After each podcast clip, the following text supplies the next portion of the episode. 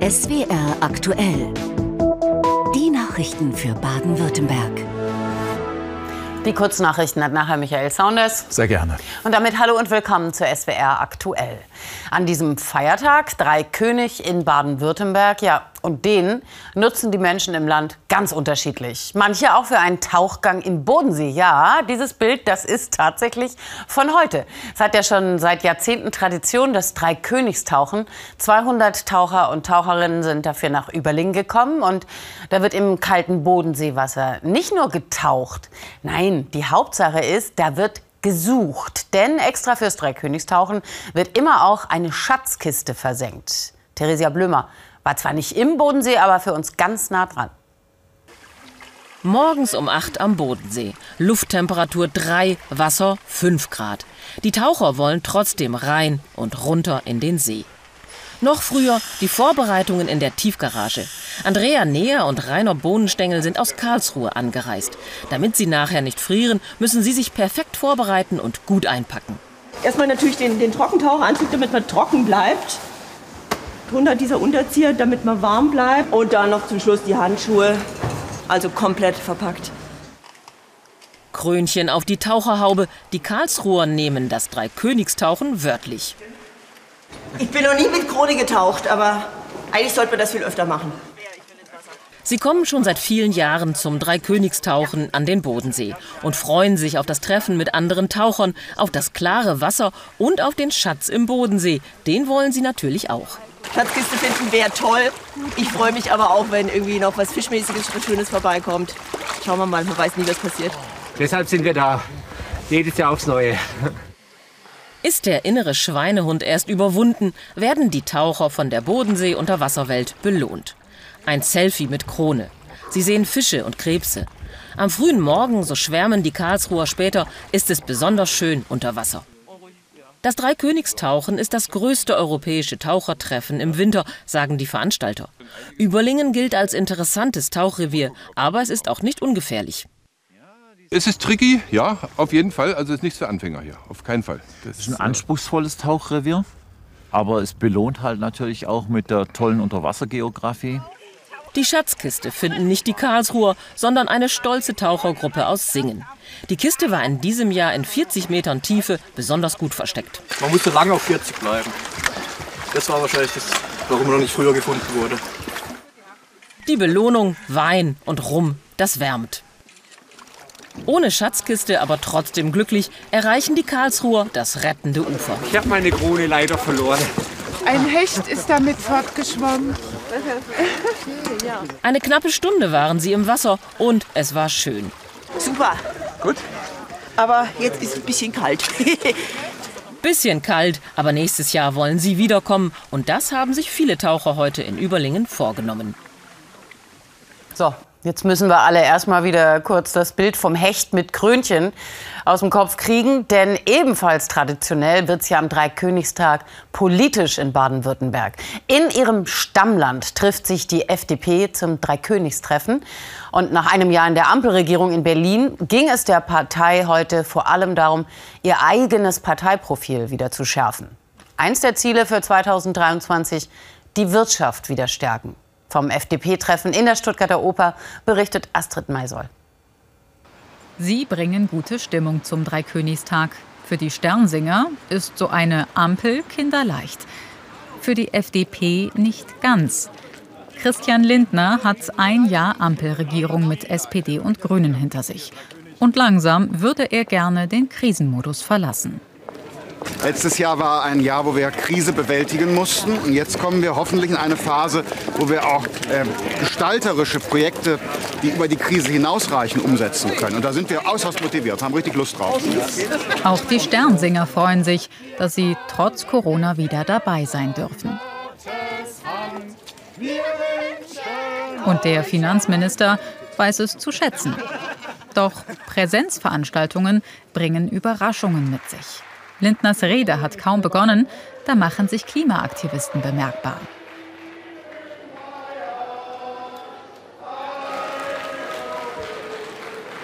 Wir haben Zeit, aber um ehrlich zu sein, würde ich es vorziehen, ihr würdet euch festkleben. Lindner macht weiter, zählt Punkte auf, die er der FDP anrechnet, wie finanzielle Entlastungen für die Bürger. Der Landesvorsitzende Theurer aber findet, dass dies zu selten der FDP als Erfolg angerechnet wird. Ich glaube, die liberale Handschrift in der Bundesregierung ist sehr wohl sichtbar, aber wir müssen das noch deutlich stärker und offensiver als FDP vertreten. Die Ampel also doch ein Erfolgsmodell? Der Landesvorsitzende findet offenbar ja. Einen Tag zuvor, auf dem Landesparteitag, schlägt Teurer die Ampel sogar als Modell für den Südwesten vor. Deshalb rufe ich den Grünen zu, jetzt ist noch der Zeitpunkt, diese große Koalition des Stillstands aus Grün-Schwarz zu verlassen. Dieser Zeitpunkt, eine solche Regierungsumbildung vorzunehmen und mit SPD und FDP eine Ampelkoalition auch im Land zu bilden, dieser Zeitpunkt, der könnte auch vorübergehen. Eine Rechnung, die aber auch mit ihm gemacht werden müsste, dem Fraktionsvorsitzenden der FDP im Land. Und der bezeichnet die Grünen als hungrigen Grünspecht, der den Koalitionspartner wie schwarze Ameisen verputzt. Die Ampel scheint doch ein wenig komplizierter zu sein, als die FDP am Dreikönigstag glauben lassen will. Hans-Ulrich Röke ist bei uns im Studio, der Fraktionschef der FDP im baden-württembergischen Landtag. Einen schönen guten Abend, Herr Röke. Guten Abend, Frau Heiber. Sie haben vor wenigen Tagen eine eher nüchterne Bilanz gezogen nach einem Jahr Regierung mit Olaf Scholz in Berlin. Sie haben gesagt, die FDP leide in der Ampel. Warum? Nun, es ist sicherlich so, dass viele unserer Wählerinnen und Wähler etwas kulturell fremdeln mit einer Koalition mit zwei linken Parteien. Noch dazu in einer Koalition, in der man Kompromisse machen muss, in der auch Krisen zu überwinden sind, die wir ja in diesem Jahr erlebt haben. Und insofern äh, ist da eine Art Unwohlsein und das spiegelt sich wieder in Wahlergebnissen, in Umfrageergebnissen, obwohl wir ja in Baden-Württemberg nach wie vor sehr stabil sind, auch in den Umfragen. In anderen Ländern sieht es ein bisschen schlechter aus. Ähm, jetzt ist ein bisschen Handlungsdruck da. In wenigen Wochen ist Wahl in Berlin. Äh, was muss die Partei jetzt tun, damit äh, nicht so ein Debakel passiert wie bei den Landtagswahlen in Schleswig-Holstein oder NRW? Es gibt ja durchaus Erfolge, etwa in der Corona-Politik. Keine Impfpflicht, kein Lockdown mehr, keine Schulschließungen mehr. Auch in der Steuerpolitik. Wir haben über die kalte Progression, die wir bekämpfen, fast 50 Millionen Menschen jetzt steuerlich entlastet. Aber da muss noch mehr kommen. Beispielsweise beispielsweise ein Abbau des Solidaritätszuschlags. Und wir müssen auch in der Energiepolitik die Energieversorgung des Landes sicherstellen. Wir brauchen eine Verlängerung der Laufzeit der Kernkraftwerke über den 15. April diesen Jahres hinaus. Sie haben jetzt gerade gut erklärt, was schwierig ist in so einer Ampel für die FDP. Jetzt hat Ihr Landesvorsitzender Michael Theurer Herrn Kretschmann vorgeschlagen, der soll raus aus der Regierung mit der CDU und stattdessen in der Ampel mit SPD und FDP. Das habe ich nicht verstanden, weil was sollte jetzt eine Ampel im Land dann besser sein für Ihre Partei?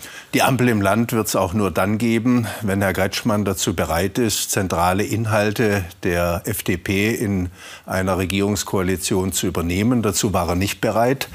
Er hat sich das so vorgestellt im Jahr 2021, es gibt eine rein grüne Regierung. Dazu war die FDP nicht bereit. Deshalb gab es keine Ampel in Baden-Württemberg. Die CDU war bereit, sich Herrn Kretschmann zu unterwerfen. Und deshalb haben wir nach wie vor grün-schwarz. Das ist so ein bisschen das gleiche Thema wie 2017 dann also gewesen mit Jamaika, wo ja die FDP auch gesagt hat, nee, äh, wir wollen uns nicht äh, Angela Merkel vollständig unterwerfen. Und da gibt es diesen einen Satz, den hat Herr Lindner immer und immer wieder gehört dass er gesagt hat, besser nicht regieren als schlecht regieren. Wenn Sie jetzt einen Satz mit der FDP und Regieren bilden würden, wie würde der lauten? Äh, man muss dann regieren, wenn die staatspolitische Verantwortung es verlangt. Zu der Ampel in Berlin gab es keine Alternative. CDU und CSU hatten sich zerlegt. Wenn es Alternativen gibt, so wie in Baden-Württemberg, regiert die FDP nur dann, wenn sie tatsächlich auch in Regierungsverantwortung etwas durchsetzen kann sagt der Fraktionschef Hans-Ulrich Röke. Vielen Dank für Ihren Besuch im Studio. Danke Ihnen, Frau Heiber. Wir haben aus Termingründen schon vor der Sendung mit Hans-Ulrich Röke gesprochen.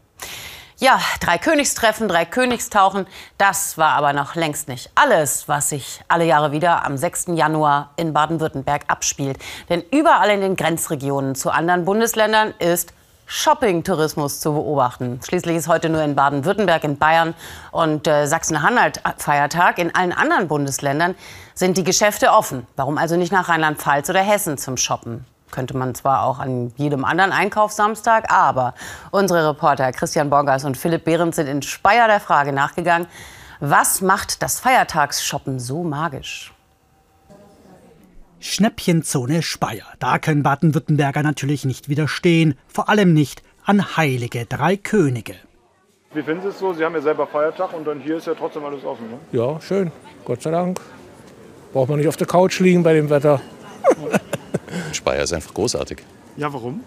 In Speyer hast du im Prinzip all die Vorteile von einer großen Stadt, aber ohne den Trubel und ohne die Hässlichkeit einer richtigen Großstadt zum Beispiel Mannheim. Wir sind mit sechs Leuten aus Karlsruhe hier. Wir machen das traditionell seit zehn Jahren, immer am 6. und wir gehen dann immer schön essen und machen noch so grausam Wichteln und nach Weihnachten feiern, weil ja hier noch der Weihnachtsmarkt ist. Und das ist schon mal sehr schön. Geld ausgeben auf dem Weihnachtsmarkt und das nach Weihnachten. Wo gibt's das schon? In Speyer geht der Weihnachtsmarkt nämlich schon traditionell in die Verlängerung. Ich mag Weihnachtsmärkte wirklich sehr gerne. Und ähm, die sind alle immer am 23. zu Ende und äh, eigentlich hat man immer mega Stress in der Vorweihnachtszeit und dann hat man auch mal Zeit, in Ruhe zum Weihnachtsmarkt zu gehen. Ich glaube, in Mannheim ist kein Weihnachtsmarkt mehr, ehrlich gesagt. Achso, haben Sie sich gedacht, Weihnachtsmarkt ist ein Ding? Oder äh, ja, nee, also wir haben Urlaub die Woche und meine Eltern haben jetzt auch frei und dann haben wir gedacht, wir machen einen Ausflug mit Oma und Opa und deswegen sind wir rübergekommen. Bei allen Frotzeleien zwischen Rheinland-Pfälzern und Baden-Württembergern, die Feiertagsshopper aus The Land werden dringend gebraucht. Zum Beispiel bei Christmann Haushaltswaren. Der Einzelhandel ist auch in Speyer durch die ganzen Krisen der jüngeren Vergangenheit schwer gebeutelt. Entsprechend groß ist die Freude über jeden Kunden aus Mannheim oder Karlsruhe ist was ganz Besonderes und von der Frequenz her ist es dann außerordentlich und entsprechend ist es auch ein bisschen voller als sonst und das ist schön für uns alle, dass wir nach den langen Zeiten, wo wirklich ein bisschen alles auf der Bremse stand, mal wieder uns ums eigene Business kümmern können und die Freude Spaß am Shoppen haben, die, die Kunden und ähm, deswegen sind wir mit vollem Elan mit dabei. Die einen gehen shoppen, die anderen müssen arbeiten. Irgendwie ungerecht. Aber den spendablen Baden-Württembergern ist's recht, denn so tiefenentspannt wie an einem Feiertag geben sie ihr Geld am liebsten aus. Überall soll es aber nicht tiefenentspannt sein. Internet in Gigabit-Geschwindigkeit und das überall. Das will Baden-Württemberg bis in zwei Jahren schaffen. Michael Saunders hat jetzt die Kurznachrichten. Eine Bilanz zeigt aber, dass bis dahin noch einiges zu tun ist. Diese Bilanz des Landesinnenministeriums besagt, auf 30 Prozent der Landesfläche ist Breitbandinternet noch gar nicht möglich. Außerdem haben die meisten Haushalte einen DSL- oder Kabelanschluss. Nur jeder Zehnte nutzt derzeit Glasfaserangebote, weil der Ausbau in manchen Regionen offenbar eher schleppend vorangeht. Bedürftige Menschen sind seit heute wieder in die Vesperkirche in Göppingen eingeladen. Nach einem Eröffnungsgottesdienst gab es gegen eine Spende eine warme Mahlzeit und viel Gelegenheit, mit anderen ins Gespräch zu kommen. Hier ist jeder willkommen, ob jung oder alt und vor allem unabhängig, wie gefüllt der Geldbeutel ist. Noch bevor die Essensausgabe um 11.30 Uhr offiziell startet, hat sich eine lange Schlange gebildet. Es geht den Gästen dabei um viel mehr als nur eine günstige Mahlzeit. Für einige bedeutet es raus aus der Einsamkeit, besonders nach der Isolation während der Pandemie. Hier haben Sie die Möglichkeit, mit anderen ins Gespräch zu kommen, so ein bisschen auch mal die, die eigenen Sorgen vergessen. Durch das, dass tatsächlich die Inflation und auch die, ich sage auch die Angst vor dem Krieg eben im Raum steht, ähm, glauben wir, dass es zu, zunehmend äh, wichtiger ist, in diesem Jahr tatsächlich auch wieder die Vesperkirche zu machen. Das Essen wird auf Spendenbasis ausgegeben für einen Mindestbeitrag von 2 Euro. Eher ein symbolischer Wert, denn insgesamt müssen Kosten von 80.000 Euro gedeckt werden.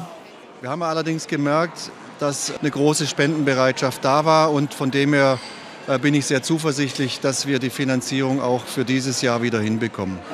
Noch bis zum 19. Februar kann das Angebot täglich zwischen 11.30 Uhr bis 13.30 Uhr wahrgenommen werden. Der Polizeieinsatz am Montag in Hockenheim hat für die beteiligten Polizisten keine Konsequenzen. In einem Fall häuslicher Gewalt hatten sie einen Mann mit sieben Schüssen verletzt und so außer Gefecht gesetzt.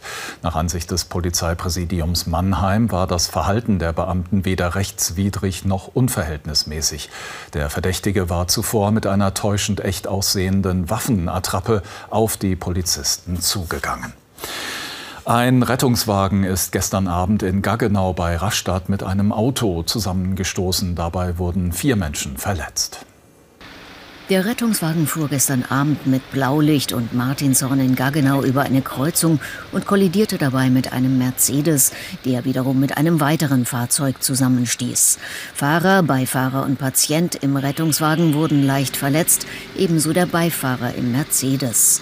Der Sachschaden beträgt rund 40.000 Euro, so die Polizei.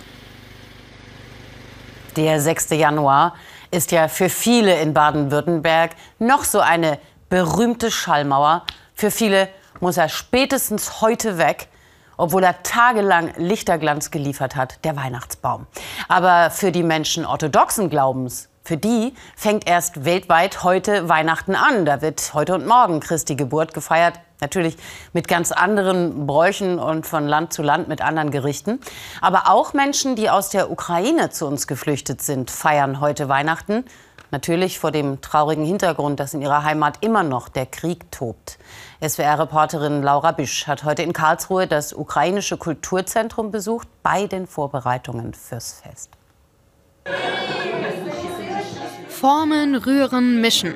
Im ukrainischen Kulturzentrum in Karlsruhe laufen die Vorbereitungen für Heiligabend. Denn den feiern Ukrainer heute. Das Datum noch ein Überbleibsel aus Sowjetzeiten, wo ein anderer Kalender galt. Mittendrin beim Vorkosten Julia Kirischenko. Sie wäre jetzt eigentlich mit ihrer Familie in Odessa in der Ukraine, ihrer Heimatstadt. Doch dort ist gerade Krieg und Julia Geflüchtete. Sie kam im März mit ihrem Sohn nach Karlsruhe. Ihr Mann und viele andere Verwandte und Bekannte sind noch in der Ukraine. Weihnachten in diesem Jahr für Julia eine emotionale Herausforderung. In ihrem Hinterkopf die, die gerade nicht feiern können. Die Menschen in der Ukraine können nicht wirklich Weihnachten feiern, keine Weihnachtslieder singen. Viele sind in Kellern, von anderen, vor allem von jungen Männern, fehlt jede Spur. Mit dem Verein der Ukrainer in Karlsruhe kann Julia Weihnachten in Sicherheit feiern und trotzdem nach ukrainischer Tradition. Für die junge Mutter ein Stück Heimat in Deutschland. Dazu gehören bunt bestickte Trachten und der sogenannte Diduch, ein gebundener Strauß aus Weizen, sowas wie der ukrainische Tannenbaum. Außerdem essentiell reichlich zu essen. Konkret mindestens zwölf fleischlose Gerichte für zwölf Monate oder zwölf Apostel. Ola Danilewitsch vom Verein erklärt, was den traditionellen Weihnachtstisch ausmacht. Wir haben die besondere Dekoration an vier Ecken. Mohn für den Wohlstand, Kalina für die Schönheit, Knoblauch für die Gesundheit und Zusammenhalt und Nüsse für die Weisheit und Intelligenz. Auffällig auch, abseits der anderen steht ein einzelnes Gedeck für alle, die nicht dabei sein können. Für die äh, Verwandten, die jetzt weit weg sind, wonach wir uns sehr wünschen und sehnen, dass wir alle gemeinsam sein können. Das wünschen wir uns. Die Gemeinschaft steht heute an erster Stelle. Zusammen wird gesungen, gelacht und auch ein bisschen geweint.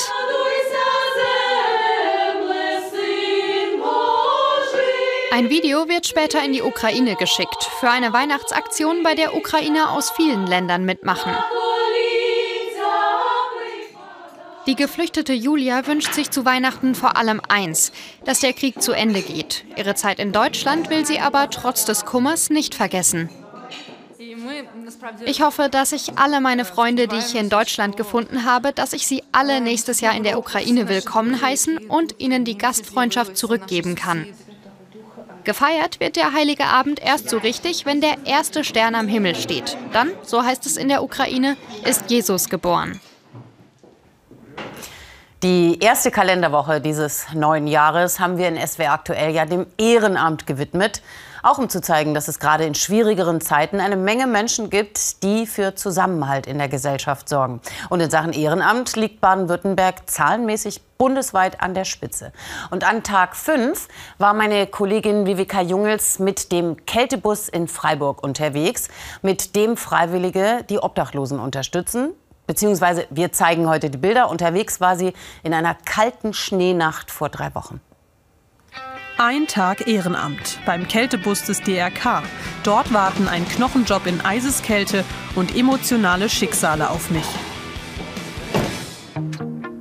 Es ist Winter geworden in Freiburg. Vom Kanonenplatz aus zeigt sich die Stadt von ihrer romantischen Seite.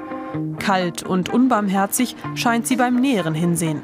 Mit dem Nötigsten müssen die Obdachlosen durch die bitterkalten Nächte kommen. Bei Temperaturen unter 0 Grad heißt es für die Mitarbeiter des DRK Kältebusses ausrücken, helfen.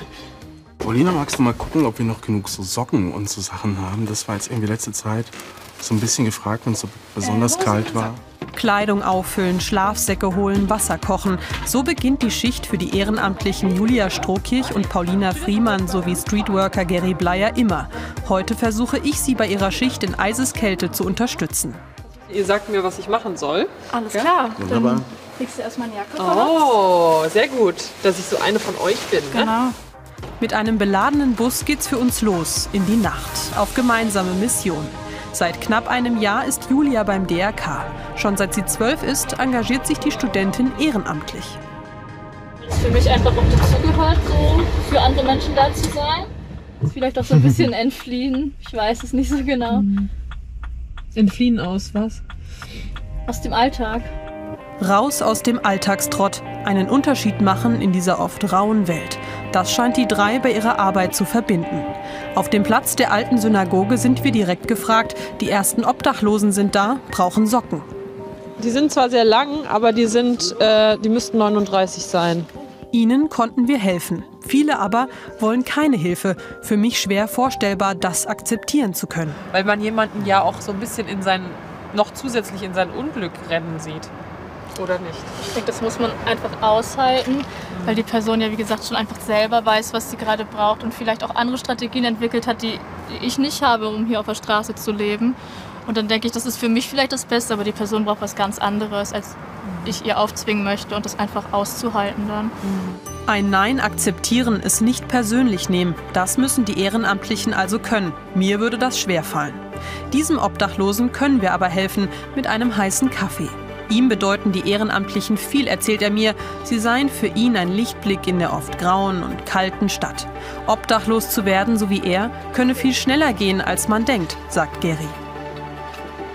Ganz oft sind Schicksalsschläge, äh, die einen sozusagen aus der Bahn werfen, in so eine wirklich prekäre, schwere Lebenslage zu kommen, ist auch nicht unbedingt äh, von Bildung abhängig. Es ist nicht abhängig von Geschlecht oder Ethnie. Wie bei der Frau, nach der wir als nächstes schauen. Sie habe Medizin studiert, bis sie die Studiengebühren nicht mehr bezahlen konnte, sagt sie. Der Beginn einer Abwärtsspirale. Mit welchen Vorurteilen gegenüber Obdachlosen die Ehrenamtlichen aufräumen müssen, erfahre ich nur wenig später, als uns ein Passant anspricht. Sie sind hier auf der Straße, weil die zu faul sind, ihren Arsch zu bewegen. wenn die Das stimmt wären, nicht, das schau mal, wenn die nicht. im Rollstuhl wären oder Rentner wären. Ja, und, und, und es, es trifft die Leute aber unterschiedlich. Es trifft die Leute unterschiedlich. Ich empfehle dir, das mal zu machen. Glaub's mir, ich komme nämlich auch aus einem ganz anderen Berufsbild. Für die Menschen einzustehen, für sie da zu sein, sei ein Job, sagt Gary. Er ist anstrengend, finde ich, mental und körperlich. Der Lohn aber, die Dankbarkeit in den Augen derer, die schon so viel durchgemacht haben, ist es, was die drei auch beim nächsten Einsatz wieder alles geben lässt. Jetzt nochmal eine ganz andere Stimmung. Es wird laut. Besser gesagt, es war heute schon richtig laut in Überlingen am Bodensee, weil am 6. Januar an Dreikönig wird traditionell die fünfte Jahreszeit in der schwäbisch-alemannischen Fass mit eingeläutet. Da gibt es ja in vielen Orten unfassbar viel zu gucken. Manche haben traditionelle Kostüme, Häs, Larven. Hier sind es die Peitschen, die zum Brauch gehören. Und unser Reporter Alfred Knödler war dabei in Überlingen beim sogenannten Einschnellen.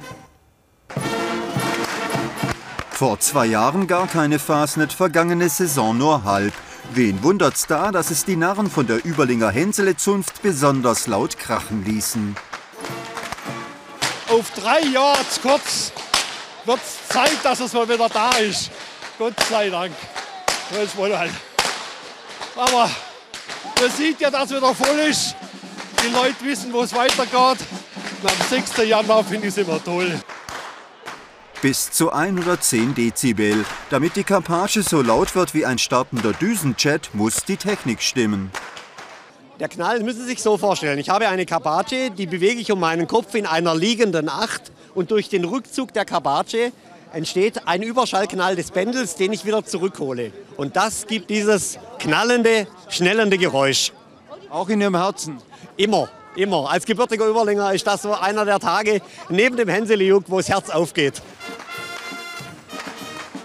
Beim Einschnellen inzwischen Tradition in Überlingen, Frauen an der Karpage. Weil es auch was Gewisses mit Tradition zu tun hat und es auch wichtig ist, die Tradition fortzuführen, auch als Frau. Weil auch Mädchen das können und weil es auch Spaß macht.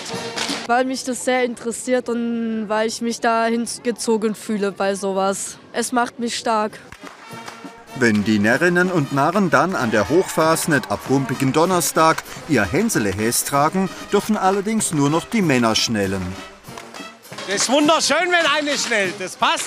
Aber wenn sie es halt im Hänsele macht, dann wird sie ausgezogen und traditionell in den Hänselebrunnen reingeschmissen. Also Emanzipation, Fehlanzeige. Rumäne. Das Überlinger Hänsele. Und weil keine von ihnen zur Hochfasnet im Brunnen landen will, haben die Überlingerinnen heute besonders laut geschnellt. Ja, auf das es Glück bringt, kann man sich ja eigentlich ganz äh, leicht merken. 6. Januar, Schwäbisch-Alemannisch und 11.11. .11. ist der andere Karneval. Das war's von uns. Wir kommen aber nachher noch mal wieder mit der Spätausgabe von SW Aktuell. Genau so ist es. Dreiviertel zehn sind wir gerne noch mal für Sie da mit dem Neuesten hier aus dem Land. Jetzt aber erst mal ins Wetterstudio zu Claudia Kleinert, die für Sie aufs Wochenendwetter schaut und danach die Tagesschau. Und um 20.15 Uhr läuft bei uns die Doku-Reportage Die Stadt, die niemals schläft hinter den Toren der BASF. Ihnen einen schönen Abend. Und ein schönes Wochenende von uns allen hier. Tschüss.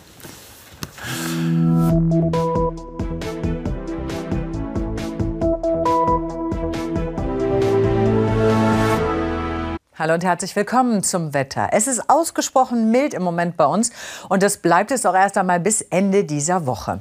Sie sehen hier sehr schön auf dem Satellitenfilm zum einen ein Wolkenpaket, das aber gar nicht so richtig bis zu uns vorankam. Das sind Wolken einer Kaltfront. Dann morgen erstmal Wetterberuhigung. Wir liegen unter Zwischenhocheinfluss, bevor dieses Tief dann zu uns kommt.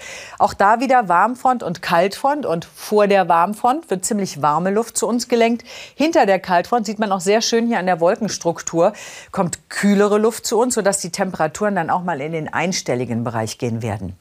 Jetzt in der Nacht ist es trocken, dazu oft locker bewölkt oder sternenklar. Es kann sich aber in der zweiten Nachthälfte örtlich zum Teil sogar dicker Nebel bilden. Die Temperaturen liegen in den frühen Morgenstunden bei minus 1 bis plus 6 Grad. Morgen Vormittag starten wir dann mit Sonne, aber eben auch noch mit zähem Nebel, insbesondere da, wo Wasser in der Nähe ist, also an Flüssen und Seen.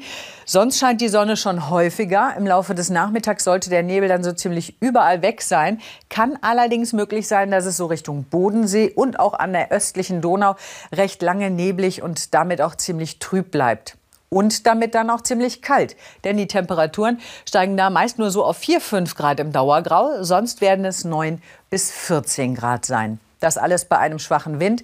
Deswegen ist auch diese Nebelproblematik gegeben, weil der Wind diesen Nebel gar nicht richtig auflösen kann. Er kommt aus südlichen Richtungen. Die nächsten Tage dann Sonntag ein Tief, das von West nach Ost durchzieht, konnte man eben sehr schön auf dem Satellitenfilm erkennen. Auch da wieder am Bodensee Nebel, 6 bis 12 Grad. Montag und Dienstag wechselhaft. Da fallen immer mal wieder Schauer. Es kann leicht regnen. Einzelne Gewitter sind sogar möglich. Und die Temperatur nicht mehr so hoch. Maximal noch 6 bis 10 Grad am Montag. Dienstag sogar nur einstellige Höchstwerte, 6 bis 9 Grad. Und das heißt, die Schneefallgrenze liegt dann auch nur noch so bei 6 bis 800 Metern.